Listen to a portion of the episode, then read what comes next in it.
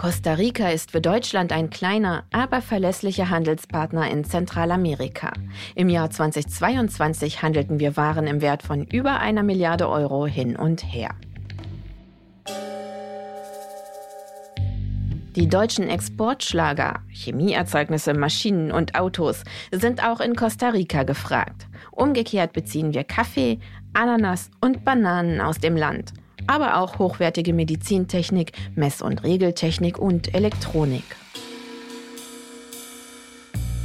In Sachen Umwelt- und Klimaschutz ist Costa Rica ganz vorn mit dabei. Über 98 Prozent der Energie stammen aus erneuerbaren Quellen, der größte Teil davon aus Wasserkraft.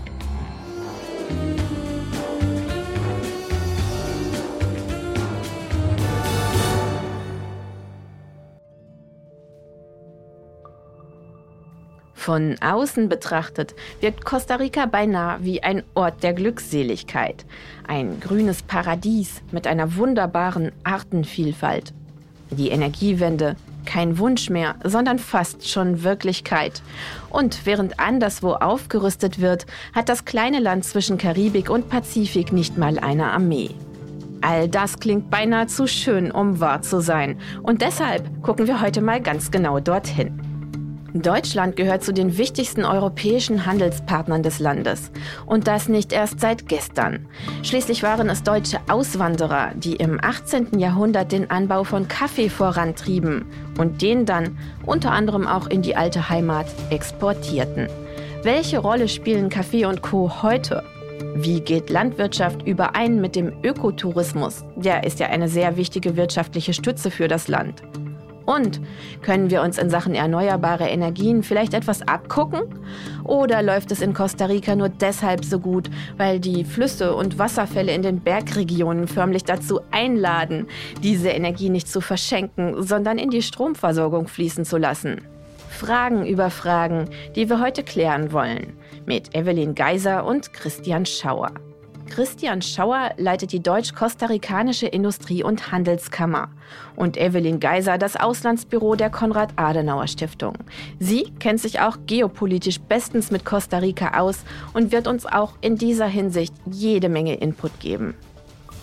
Und damit erstmal willkommen hier bei Wirtschaft Welt und Weit. In diesem Podcast sprechen wir darüber, wie sich die Welt seit dem Ukraine-Krieg strategisch neu aufstellt. Welche wirtschaftlichen Bündnisse drohen endgültig zu zerbrechen? Wo entstehen vielleicht auch ganz neue Allianzen? Und was heißt all das für uns und unsere Wirtschaft in Deutschland? Darüber sprechen wir jede Woche Donnerstag mit Menschen, die sich auskennen. Ich bin Andrea Sellmann, Redakteurin bei NTV. Heute ist Donnerstag, der 8. Februar und in dieser Folge blicken wir auf Costa Rica.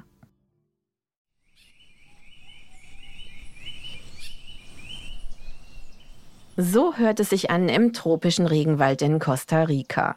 Über 900 Vogelarten zwitschern dort um die Wette. Das sind dreimal mehr Arten, als bei uns in Deutschland rumflattern. Costa Rica steht für eine unfassbar vielfältige Tier- und Pflanzenwelt.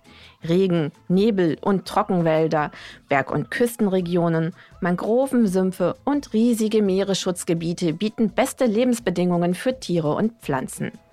Mit rund 51.000 Quadratkilometern ist das Land dabei nur wenig größer als Niedersachsen. Über 5 Millionen Menschen leben dort. Hauptstadt ist San Jose im Landesinneren mit rund anderthalb Millionen Einwohnern. Mit Evelyn Geiser und Christian Schauer haben wir zwei von ihnen in dieser Folge zu Gast.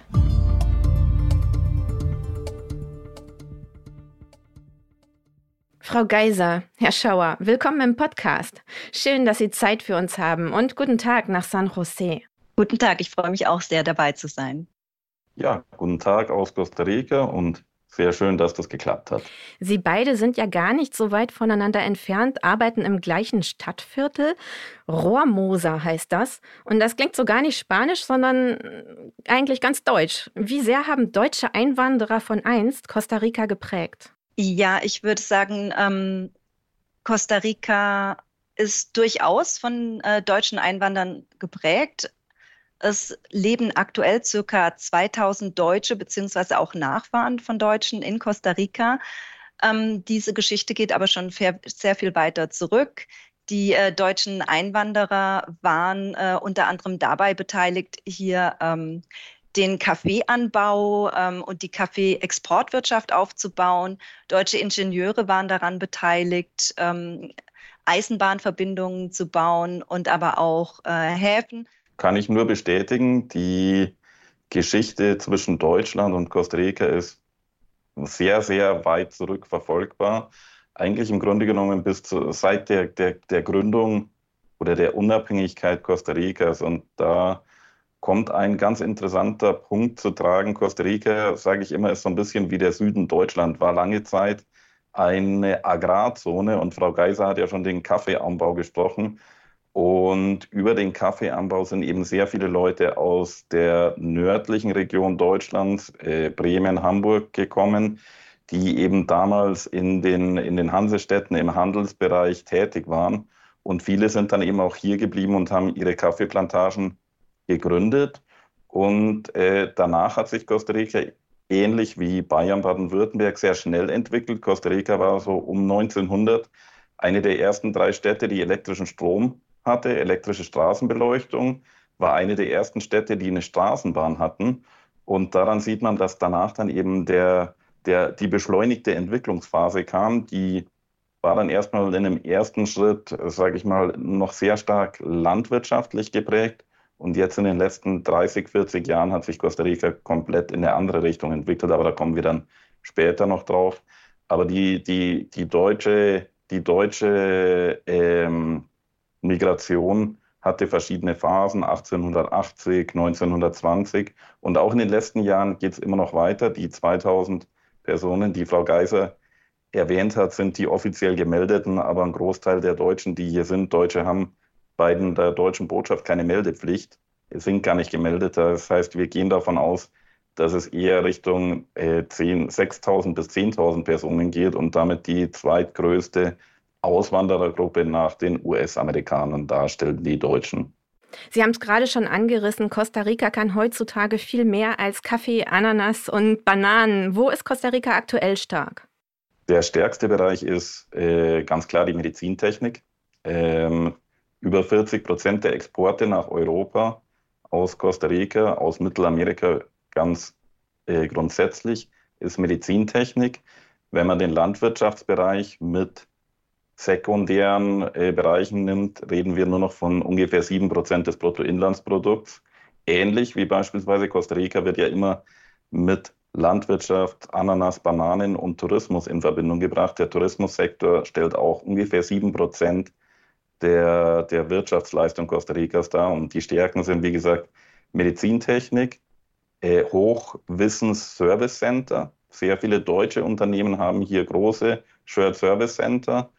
Und äh, auch die Digitalanimation und die Chipherstellung sind in Costa Rica ein, ein Schwerpunkt. Was zieht Unternehmen denn nach Costa Rica? Also was macht das Land interessant aus unserer Perspektive heraus? Costa Rica ist ein interessanter äh, Outsourcing-Partner für deutsche Unternehmen. Wir haben auch äh, eine Anpassung der, der Wechselkurse in den letzten zwei Jahren gehabt. Der kostarikanische Kolon ist sehr stark geworden gegenüber dem Euro. Das ist von Vorteil natürlich für die deutsche Exportinitiative, äh, Exportwirtschaft.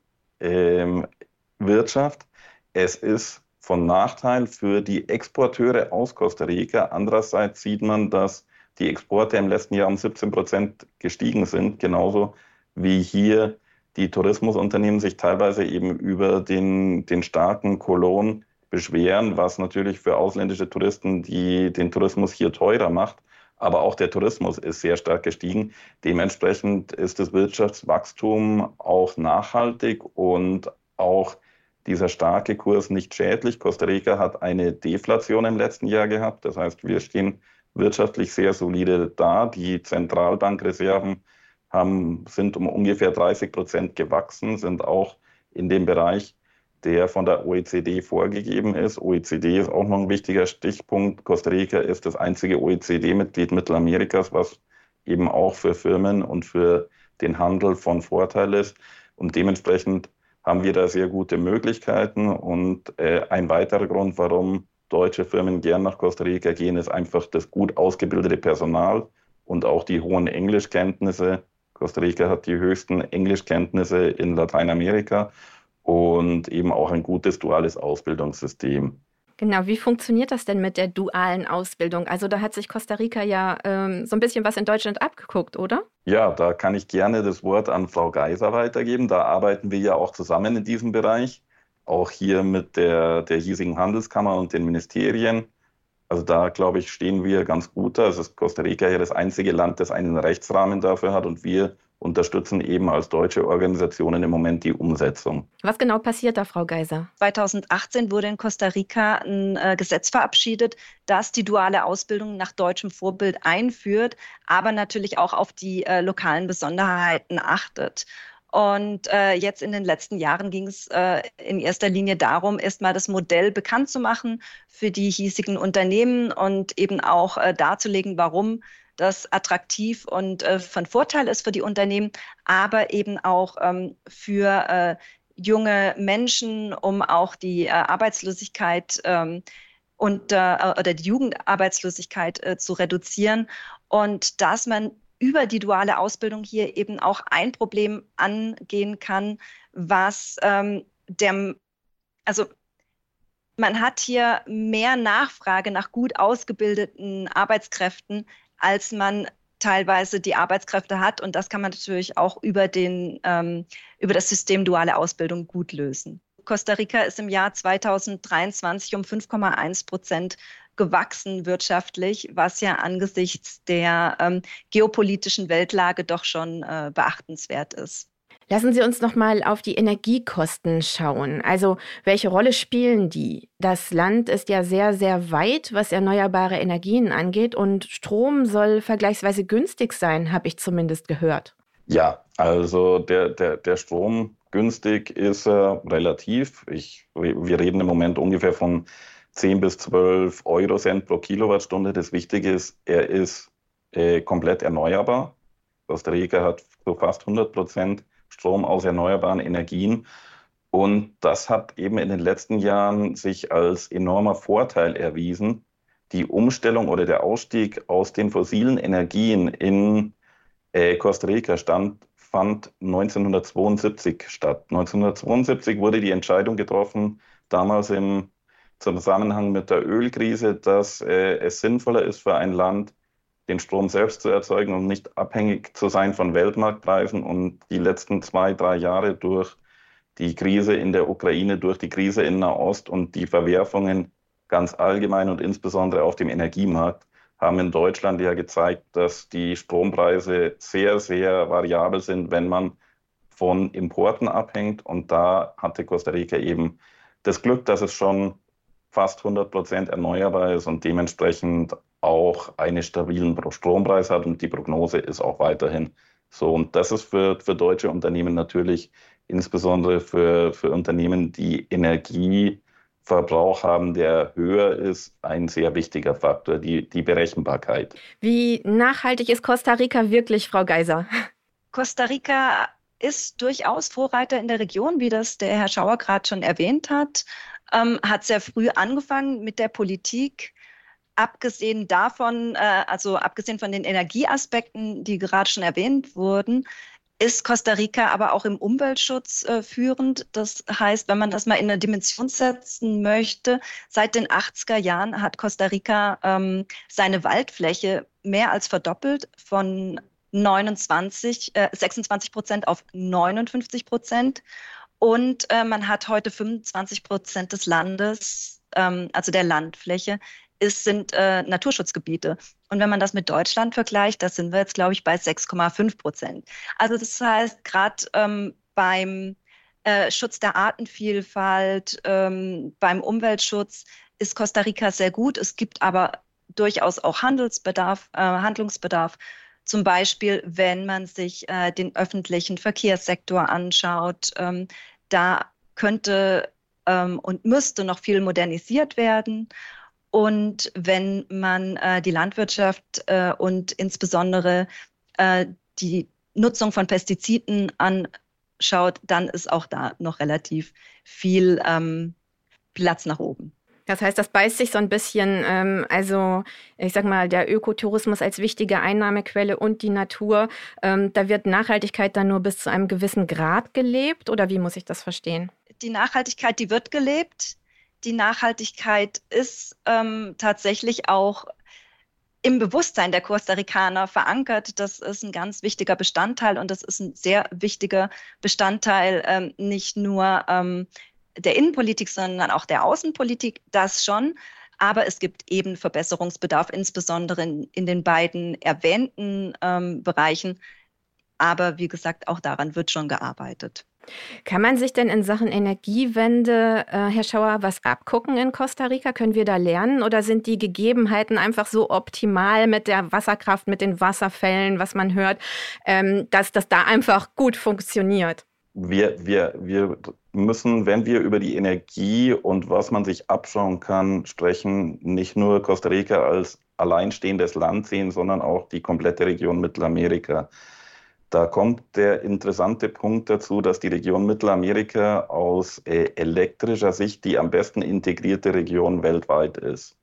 Das heißt, wir haben eben hier nicht nur Costa Rica, sondern auch Nachbarländer, die sehr gut zusammenarbeiten. Kann sich Deutschland was abschauen? Ganz klar. Man kann sehr viel machen, man kann sehr viel schneller sein. Die Gegebenheiten sind ganz ganz unterschiedliche. Costa Rica äh, erzeugt ungefähr 30 Prozent der Stromgrundlast aus Geothermie. Wir sitzen hier auf dem pazifischen Feuerring. Wir haben hier aktive Vulkane. Das sind einfach Gegebenheiten, die in dieser Form nur in bestimmten Bereichen Deutschlands wie der Vulkaneifel vorhanden sind und auch für die Hochenthalpie-Nutzung, also wirklich die Hochtemperaturnutzung, sind in Deutschland die Begebenheiten nicht so gut. Andererseits hat halt Deutschland auch andere Vorteile. Deutschland hat längere Flüsse, hat mehr Flüsse. Deutschland hat auch die Windparks und die Möglichkeit, eben über Windenergie zu erzeugen. Man muss eben umsteigen. Es geht auch nicht von heute auf morgen, wenn man überlegt, wie gesagt, Costa Rica hat 1972 angefangen umzurüsten. Da reden wir über ein halbes Jahrhundert. Und ein halbes Jahrhundert Vorsprung ist natürlich so schnell nicht wegmachbar.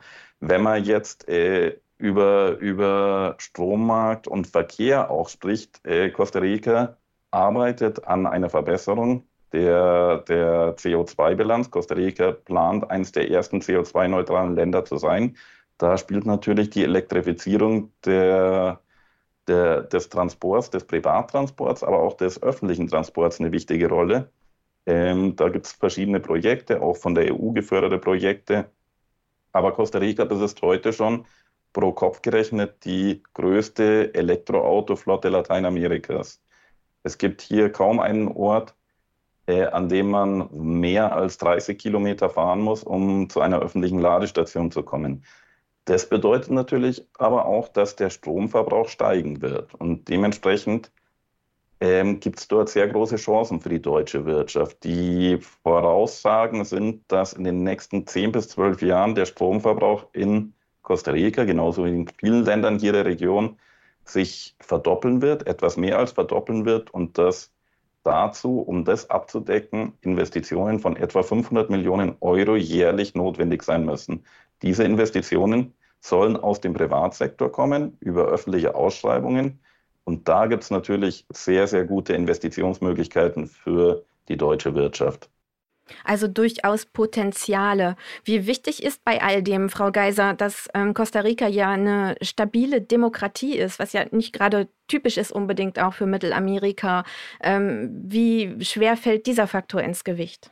Das ist durchaus ein ganz wichtiger Faktor. Da spielt Costa Rica eine Sonderrolle hier in der, in der Region äh, Mittelamerika. Aber äh, Costa Rica ist auch, wenn man auf ähm, die Verfasstheit und die Demokratie blickt, tatsächlich führend in äh, Lateinamerika. Äh, verschiedene Ranglisten, die von verschiedenen Organisationen äh, erstellt werden, ähm, finden Costa Rica eigentlich immer unter den ersten drei Plätzen, was äh, die, äh, den Zustand der Demokratie angeht. Das ist insbesondere auch auf äh, die sehr soliden Institutionen zurückzuführen, wie zum Beispiel der oberste Wahlgerichtshof und das ist natürlich auch ein wichtiger Faktor, ähm, wenn es um die, das Thema Rechtssicherheit geht und um die Ansiedlung internationaler Unternehmen in Costa Rica, die natürlich äh, sehr auf solche Faktoren achten müssen. Ich würde gerne nochmal auf der, das Nachhaltigkeitsthema eingehen, weil da äh, würde ich gerne noch dazu sagen, also Costa Rica hat mentalitätsmäßig eine ähnliche Mentalität wie Deutschland. Äh, zufrieden sein mit dem Status quo ist etwas, was eigentlich nicht vorkommt. Das heißt, wenn wir hier über ähm, Nachhaltigkeitsziele und Einhaltung von Nachhaltigkeitszielen reden, dann ist es häufig ein Jammern auf sehr, sehr hohem Niveau. In der, der, dem Pestizideinsatz gibt es ganz klar Nachholbedarf. Da gab es einen ähm, Registrierungsstau neuer Pestizide. Dementsprechend werden teilweise noch alte Pestizide verwendet. Aber ähm, der, der Einsatz pro Produkt oder pro ähm, produzierter Tonne Früchten ist niedriger als in den meisten anderen Ländern und äh, Costa Rica reagiert in diesen Dingen relativ schnell, wenn von Deutschland oder der EU Vorgaben kommen, die umgesetzt werden müssen, reagiert Costa Rica. Es gab beispielsweise einmal vor nicht allzu langer Zeit ein, den Fall einer Melonenlieferung, die mit einem Pestizid verseucht war oder belastet war, das eigentlich nicht für Melonen erlaubt ist. Das, dieses Pestizid hat Costa Rica jetzt sofort verboten und dementsprechend wird versucht, da möglichst schnell zu handeln. Aber ähm, insbesondere in Bezug auf EU-Vorgaben muss man halt auf die Vorgaben reagieren. Man, man kann nicht immer alles proaktiv machen, aber Costa Rica ist da schon, schon sehr, sehr gut und es gibt eben auch viele Strategien, politische Strategien, die dazu dienen, die Nachhaltigkeitsziele einzuhalten, die auch zum Großteil umgesetzt werden, wie beispielsweise eben CO2, grüner Wasserstoff oder ähnliches. Also vieles klingt ganz gut in Costa Rica oder auch wenn man dann äh, eben genau bei diesen Punkten, die kritisiert werden, ansetzt und dann tatsächlich Verbesserungen schafft. Aber es gibt auch äh, ein paar Punkte, äh, da muss man genauer hinschauen. Zum Beispiel das Land als Magnet für Ökotourismus galt ja immer als super sicheres Land. Äh, aber das hat sich jetzt ein bisschen geändert. Ne? Die Kriminalitätsrate ist richtig hochgegangen, Frau Geiser. Ja, da handelt es sich insbesondere eben um die Mordrate. Also 2023 war das gewalttätigste Land, äh, das gewalttätigste Jahr in der jüngeren Geschichte Costa Ricas, also praktisch seit äh, dem Bürgerkrieg 1948. Die Mordrate lag 2023 bei 17,2 Personen pro 100.000 Einwohner. Das ist ein Zuwachs um 40 Prozent äh, im Vergleich zum Vorjahr. Und ähm, wenn man es mit Deutschland vergleicht, da lag 2022 die Mordrate bei 0,25. Jetzt ist es so, dass es äh, sich in erster Linie um ähm, Tötungsdelikte im, im Drogenmilieu handelt und äh, auf die, die organisierte Drogenkriminalität zurückzuführen ist. Meistens geht es um Abrechnungen, ähm, Rache und äh, Territorialkämpfe. Das heißt, es, wer nicht in diesem Bereich tätig ist, äh, muss sich jetzt nicht unmittelbare Sorgen machen. Das ist ähm, sehr problematisch, aber es ist nicht ähm, auf, also es handelt sich wirklich um diesen Zuwachs, insbesondere durch die äh, organisierte Kriminalität, durch äh, die Abrechnungen im Drogenmilieu und das ähm, sind 70 Prozent aller äh, Morde hier im Land, die darauf zurückgehen. Was tut man dagegen, Herr Schauer? Gut, es gibt verschiedene Strategien der internationalen Zusammenarbeit, insbesondere auch ähm, mit den Drogen äh, im, oder Import- oder Exportländern, also den USA. Ähm, ein, ein Punkt, wo, wodurch diese angestiegene Mordrate erklärbar ist, ist die Situation auf dem internationalen Drogenmarkt. Mittelamerika ist ja traditionell ein Transitbereich für Drogen, insbesondere Kokain aus Peru, Ecuador und äh, Kolumbien. Und es gab eben Verschiebungen in diesen Drogenrouten. Es gab auch einige Dinge, die getan wurden. Hier in Costa Rica beispielsweise werden alle Container, die nach Europa oder in die USA oder nach Asien verschifft werden, gescannt. Und das hat dann eine gewisse Notwendigkeit für andere Strategien des Drogentransports mit sich gebracht und dadurch kommt es eben zustande. Und äh, natürlich leidet Costa Rica, Mittelamerika liegt in der Mitte zwischen Mexiko, Kolumbien, Venezuela, Peru und Ecuador. Das heißt, zwischen den Hauptanbauländern, den großen Kartellen in Mexiko und Venezuela und den Märkten. Und äh, damit leidet man ebenso in einer gewissen Form unter der Nachbarschaft. Aber wie Frau Geiser gesagt hat, es ist eigentlich ein isoliertes Problem in dem Sinne, dass man als normaler Bürger hier, als normaler Unternehmer hier oder auch als Tourist damit überhaupt nicht in Kontakt kommt.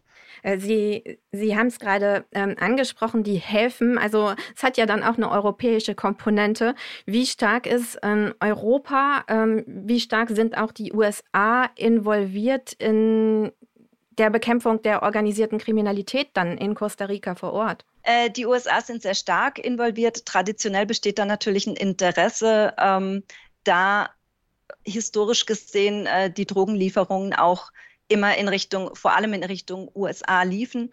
In den letzten Jahren hat Europa an Bedeutung äh, gewonnen als äh, Zielhäfen für äh, den Drogentransport. Es geht da, wie äh, Herr Dr. Schauer schon gesagt hat, um, um Kokain, aber auch äh, zunehmend um Marihuana.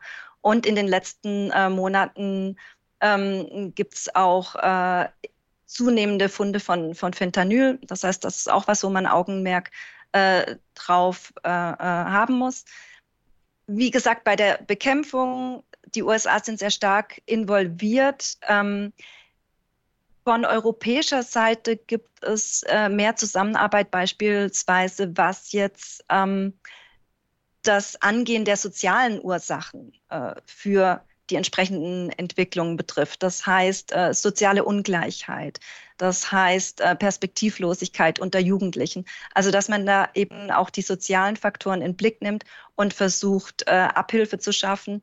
Durchaus gibt es aber auch ein Interesse äh, von europäischer Seite äh, an der stärkeren Kontrolle äh, der Ausfuhren.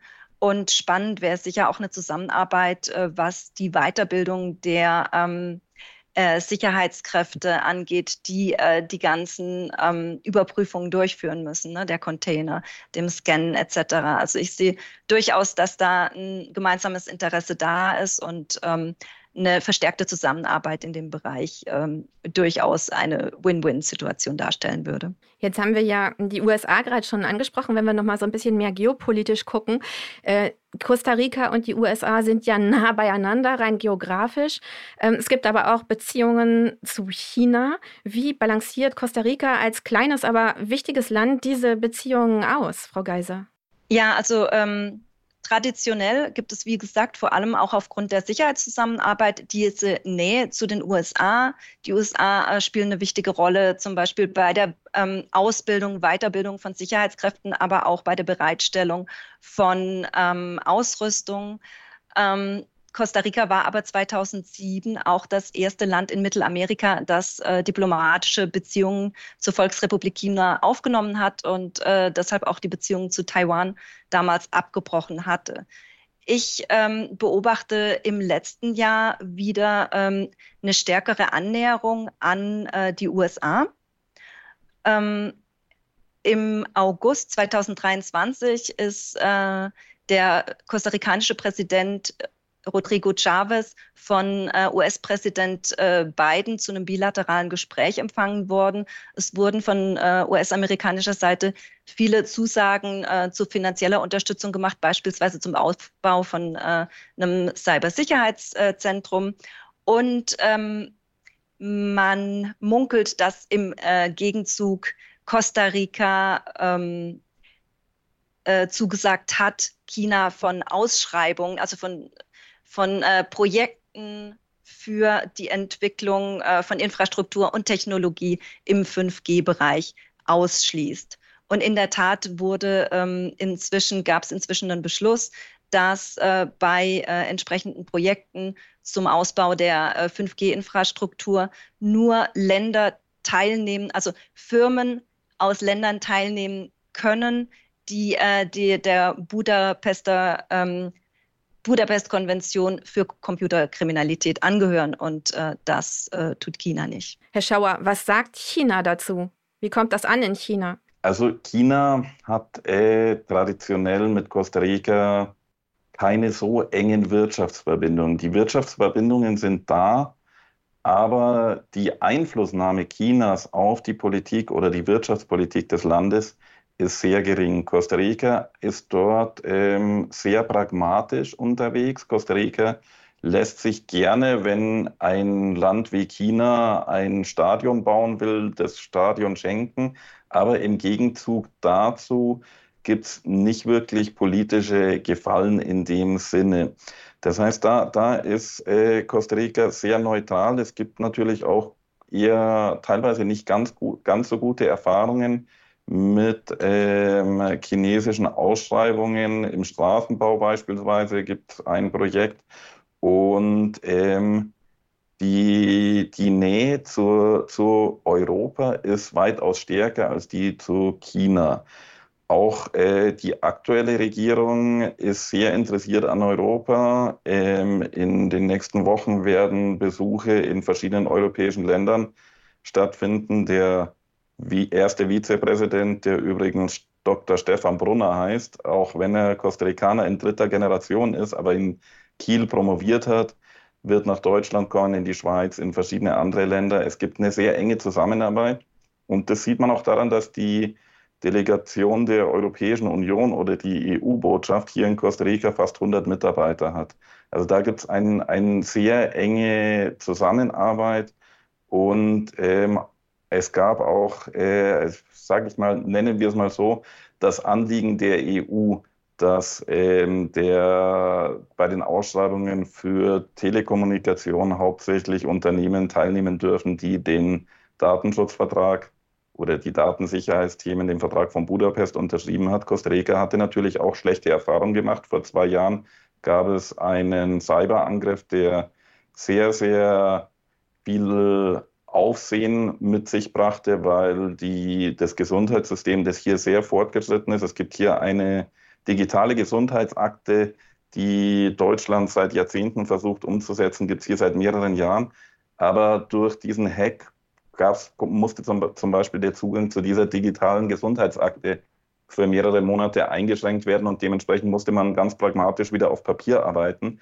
Und viel problematischer war die Tatsache, dass auch das digitale Zoll- und Einfuhrsystem damit ähm, äh, beeinträchtigt war.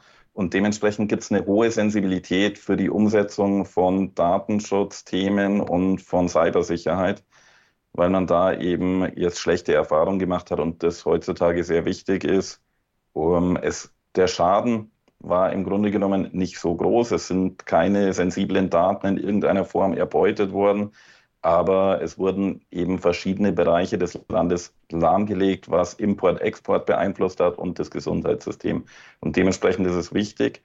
Costa Rica äh, hat eine sehr, sehr große Nähe zu den USA ist äh, aus verschiedenen Gründen zu sehen, hängt mit den Import-Export-Statistiken zusammen. Da geht ein weitaus, der weitaus größte Teil in die USA, aber auch beispielsweise im Tourismus. Wenn man sieht, aus Deutschland kommen im Jahr ungefähr 120.000 Touristen nach Costa Rica, aus den USA 1,5 Millionen. Das ist einfach die Nähe dazu und die traditionelle Nähe. Aber Costa Rica ist als neutrales Land da sehr pragmatisch. Ähm, in anderen Ländern der Region ist die Einflussnahme Chinas sehr, sehr stark. China versucht natürlich mit der neuen Seidenstraße dort reinzukommen. Äh, da ist insbesondere El Salvador ein Beispiel, wo das äh, wirklich umgesetzt wurde. In Costa Rica, Panama nicht ganz so. Und die EU steuert ja mit der Global Gateway Initiative jetzt auch dagegen. Frau Geiser. Ja, ich würde gerne noch mal kurz darauf eingehen, äh, auf diese Nähe, die äh, Christian Schauer auch erwähnt hat, zwischen ähm, Costa Rica und äh, Europa, der Europäischen Union, aber auch die engen Beziehungen zu Deutschland, die ja vor allem auch äh, darauf zurückgehen, dass wir wirklich viele gemeinsame Interessen haben, aber eben auch gemeinsame Werte, dass äh, Costa Rica ein großes Interesse daran hat, ähm, äh, äh, an einer regelbasierten internationalen Ordnung, dass Costa Rica im Vergleich zur Größe des Landes und zur Bedeutung der Wirtschaft überproportional in multilateralen äh, Organisationen vertreten ist, dort ähm, wichtige Initiativen vorantreibt, beispielsweise 2017 bei der Verhandlung des Atomwaffensperrvertrags sehr prominent vertreten war, aber jetzt eben auch äh, aktuell mit Frankreich den Kurvorsitz innehat für die nächste UN-Ozeankonferenz, die 2025 in äh, Frankreich stattfinden soll. Das heißt, ähm, Costa Rica und, ähm, und die EU, aber eben auch Deutschland verbindet ein, ein enges Verhältnis, weil man diese gemeinsamen geteilten Interessen und Werte hat. Das heißt, darauf fußt auch die Sicherheit. Also Costa Rica hat ja zum Beispiel auch gar keine Armee mehr, ähm, Herr Schauer. Ja, gut. Also die Armee wurde hier vor knapp 80 Jahren abgeschafft. Da ist einerseits natürlich die Nähe zu den USA und die Schutzstellung der USA und anderer Länder da. Es ist nicht nur die USA, auch viele südamerikanische Länder haben Schutzabkommen mit Costa Rica. Andererseits muss man sagen, ein Land mit fünf Millionen Einwohnern, wenn, wenn jemand wie Kolumbien, ein großes Land, das angreifen würde, könnte sich überhaupt nicht verteidigen. Und da wurde die weise Entscheidung getroffen, das Militär äh, abzuschaffen und diese Gelder in andere Bereiche zu investieren, insbesondere in die Bildung, ins Gesundheitssystem. Und äh, dementsprechend werden dort die, die Staatsausgaben für etwas ausge, angewandt, was in dem Kontext eines Landes wie Costa Ricas in dieser Region, in dieser Größe durchaus sinnvoll ist. Ähm, Frau Geiser hatte die, die, die Werteähnlichkeit mit den USA und Deutschland angesprochen. Das ist heutzutage natürlich wirtschaftlich gesehen ein sehr, sehr wichtiger Bereich. Wir haben ja so eine gewisse Evolution vom Nearshoring zum Friendshoring. Und äh, da ist Costa Rica jetzt sehr gut positioniert als sicheres Land. Es gibt die kompletten Abkommen mit Deutschland, Doppelbesteuerungsabkommen, äh, Investitionsschutzabkommen und ähnliches. Und da ähm, entstehen eben große Möglichkeiten jetzt für Länder. Und man braucht eben Partner. Und dementsprechend haben beispielsweise die USA letztes Jahr mit Costa Rica ein zusammen, eine Zusammenarbeitserklärung zusammen äh, unterschrieben zur Chipproduktion, weil eben die USA auch gemerkt haben, dass die Region in Asien durchaus nicht die stabilste ist und man sich nicht abhängig machen sollte von einem Anbieter oder von einer Region und dementsprechend diese Diversifizierung notwendig ist. Und das sehen wir auch in den Bewegungen deutscher Unternehmen, die eben sagen, wir brauchen ein Werk noch an einer anderen Stelle auf der Welt oder wir kriegen auch in Deutschland nicht mehr genügend Arbeitskräfte. Und dementsprechend bauen wir jetzt auch was in Costa Rica beispielsweise auf. Ja, das ist ein sehr wichtiger Faktor. Das ist uns ja, diese Abhängigkeiten sind uns ja durch den Ukraine-Krieg, durch den russischen Angriffskrieg auf die Ukraine deutlich bewusst geworden. Ähm, wie ist denn das Verhältnis von Costa Rica zu Russland eigentlich, Frau Geiser? Also Costa Rica war in der Region eines der ersten Länder, die ganz klar ähm, den russischen Angriff auf die Ukraine verurteilt haben und sich da sehr klar geäußert haben. Das hängt äh, sicher auch damit zusammen, dass ähm, zumindest in Expertenkreisen hier eine gewisse Beunruhigung darüber herrscht, äh, dass äh, Russland sehr präsent in Nicaragua im nördlichen Nachbarland ist. Also es besteht eine enge äh, militärische Zusammenarbeit zwischen Russland und Nicaragua. Es wurden ähm, äh, militärische Ausrüstung geliefert. Es gibt ein Trainingszentrum für Sicherheitskräfte in Nicaragua, das Russland aufgebaut hat. Ähm, 2022 hat Nicaragua die Präsenz russischer Truppen im Land autorisiert. Das wäre vielleicht niemandem so richtig aufgefallen, wäre es nicht danach im russischen Staatsfernsehen kommentiert worden mit äh, den Worten, ähm, in Zeiten, in denen US-Raketensysteme auf ukrainischem Boden fast bis nach äh, Moskau reichen, ist es für Russland in der, ähm, an der Zeit, was Stärkeres in der Nähe der USA zu positionieren. Und es erinnert einen natürlich äh, zuerst mal an die äh, Kuba-Krise. Ne? Es wurde auch zwischen ähm, Russland und Nicaragua ein Abkommen zur Entwicklung von Nuklearenergie zu vermeintlich friedlichen Zwecken abgeschlossen. Es gibt ein Kooperationsabkommen in Cybersicherheitsfragen. Also Sie sehen, die Zusammenarbeit ist äh, sehr eng. Das ähm, ist natürlich für äh, Russland auch von strategischem Interesse in dem ähm, Hinterhof, sage ich jetzt in Anführungsstrichen, der USA präsent zu sein und ähm, dort äh, auch die Aufmerksamkeit der USA zu binden und äh, von der Ukraine abzulenken. Und äh, gleichzeitig baut man sich natürlich eine gewisse äh, Verhandlungsmasse auf für den Fall, dass es ähm, Verhandlungen über äh, einen Abzug Russlands aus der Ukraine geben sollte oder zumindest ein äh, Ende der Invasion. Für wie brisant halten Sie diese Situation, Herr Schauer? Die Mittelamerika war ja traditionell ein Nebenkriegsschauplatz oder Spielplatz des Kalten Krieges. Also die Krise in Nicaragua ist ja ein Stellvertreterkrise gewesen, also vor in den 90er Jahren des, des Kalten Krieges. So, Russland hat sich dann nach dem, nach dem Fall des Eisernen Vorhangs etwas zurückgezogen, war weiterhin präsent in Kuba und seit äh, der, nennen wir es, Bolivianisierung Venezuelas in Venezuela, aber Venezuela ist äh, dort nicht mehr so ganz stabil. Dort hat auch China einen Einfluss gewonnen. Äh, Kuba ist die Situation jetzt auch nicht wirklich die beste. Und dementsprechend hat Russland eben in Nicaragua einen Partner gesucht. Andererseits ist auch Nicaragua und äh, die dortigen Machthaber sind sehr pragmatisch. Ähm, die verschließen sich nicht einem gegenüber und ähm, alliieren sich rein ideologisch gesehen mit anderen, sondern sind dort, äh, sage ich, zumindest wirtschaftlich sehr, sehr offen. Also es geht in alle Richtungen.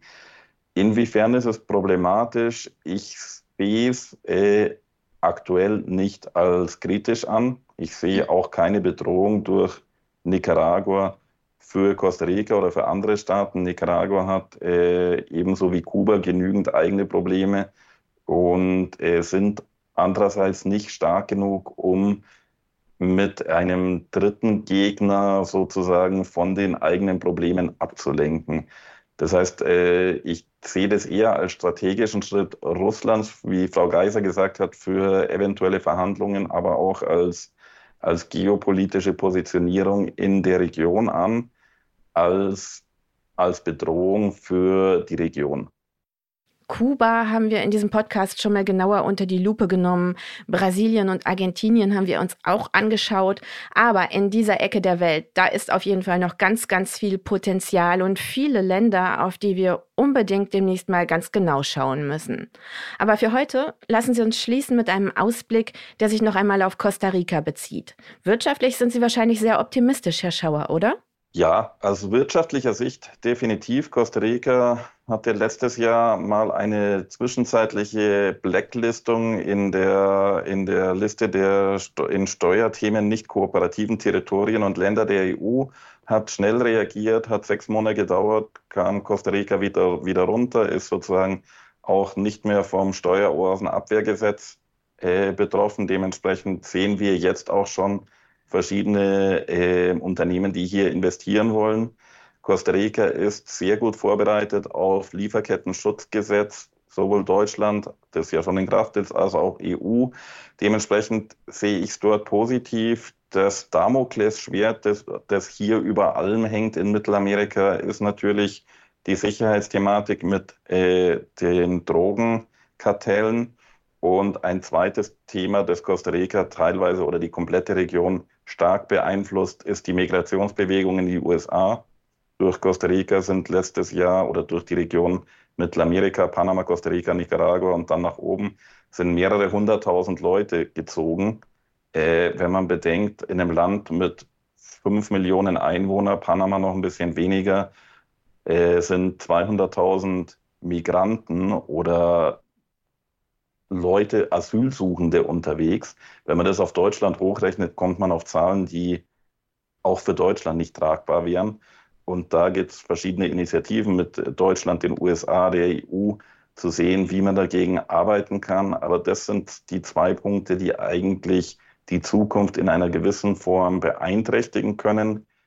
Äh, bedrohen würde ich nicht sagen, aber beeinträchtigen. Aber grundsätzlich sehe ich die Zukunft sehr positiv und insbesondere muss man natürlich immer den Vergleich ziehen, was gibt es für Alternativen und äh, aktuell gibt es eben wenige Alternativen. Die Stabilität in Afrika hat im letzten Jahr sehr gelitten, in Südamerika hat sehr gelitten, in Asien äh, kann auch sehr schnell mit Taiwan etwas passieren und dementsprechend braucht man geostrategisch stabile Länder wie Costa Rica als Unternehmen, aber auch als Land wie Deutschland. Wie fällt Ihr Ausblick aus, Frau Geiser? Ist sehr ähnlich. Wirtschaftspolitisch bin ich durchaus optimistisch. Sicherheitspolitisch äh, gibt es viel zu. Ähm, sicherheitspolitisch muss viel unternommen werden. Aber ich sehe auch ähm, eine ganz wichtige Bildungsreform, also im Bildungssystem. Das wäre wichtig, um äh, die soziale Ungleichheit anzugehen, die in den letzten Jahren doch zugenommen hat und um diese Kluft zwischen Arm und Reich wieder reduzieren zu können. Das war Costa Ricas Stärke in der Region und ich glaube auch daran, dass Costa Rica wieder in diese Richtung kommt, äh, dadurch, dass äh, allen Bürger alle Bürger Zugang äh, zur öffentlichen Bildung haben, es auch gelingen wird, ähm, die soziale Kluft langfristig wieder zu reduzieren. Wir werden das auf jeden Fall von hier aus weiter ähm, beobachten mit Spannung. Und ähm, vielen Dank. Ich habe viel gelernt in dieser Folge äh, für die vielen Informationen. Herzlichen Dank nach San Jose. Ich bedanke mich auch. Es hat Spaß gemacht, dabei zu sein. Vielen Dank und äh, ich hoffe, bis bald hier in Costa Rica. Dieser Podcast ist Teamwork, redaktionell und auch technisch. Redakteure dieser Folge sind Lea Pasch, Céline Jouffrow, Laszlo Danny, das NTV Telebörsenteam und ich, Andrea Sellmann. Außerdem hatten wir in dieser Folge großartige Unterstützung von Emily Zeiner. Produzent ist Wake One von der Audio Alliance. Lassen Sie uns gerne wissen, wie Ihnen diese Folge gefallen hat.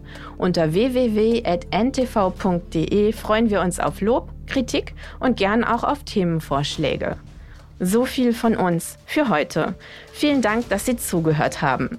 Nächsten Donnerstag drehen wir den Globus hier bei Wirtschaft Welt und Weit wieder neu. Ich hoffe, Sie sind auch dann wieder mit dabei. Bis dahin eine schöne Woche, wünscht auch das ganze Team. Bleiben Sie uns treu und machen Sie es gut.